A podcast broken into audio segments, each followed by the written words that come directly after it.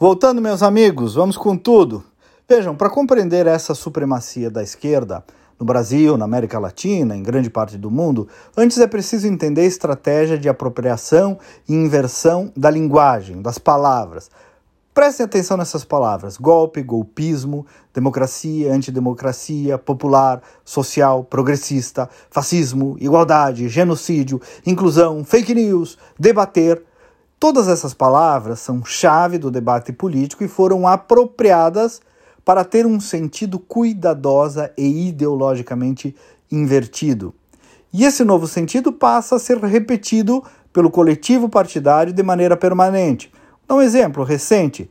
Estão se referindo aí a Glória Maria como, aspas, um corpo negro feminino. É um reducionismo linguístico que, no fundo, diminui o protagonismo da Glória como indivíduo em favor de uma linguagem ideológica um desrespeito com ela, inclusive. Esses termos são pensados para isso, para gerar efeito político e simbólico, para gerar percepção e conduzir conclusões. É um jogo de persuasão subliminar. Quem estuda isso sabe o que é, não é mero acaso. O Lula, a propósito, é as nessa prática de apropriação da linguagem.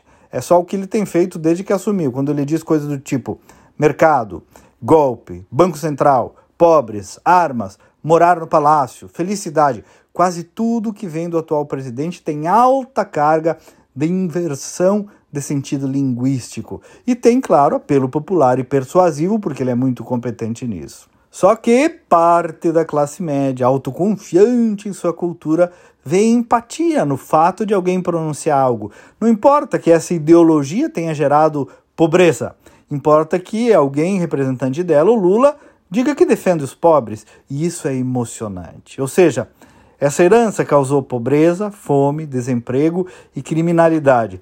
Mas o Lula fala e repete justamente o contrário. E eis que essa persuasão vira mais forte do que os próprios fatos.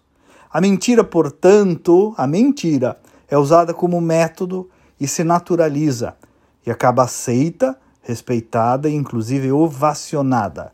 Vira método e não só método, vira também voto, portanto. Isso tudo é parte primária da velha e incompreendida guerra cultural. Enquanto a oposição da esquerda não entender dessas coisas, dessa estratégia de dominação da linguagem, da inversão do sentido das palavras, pouco terá compreendido sobre a cultura e a política do nosso continente e do mundo todo.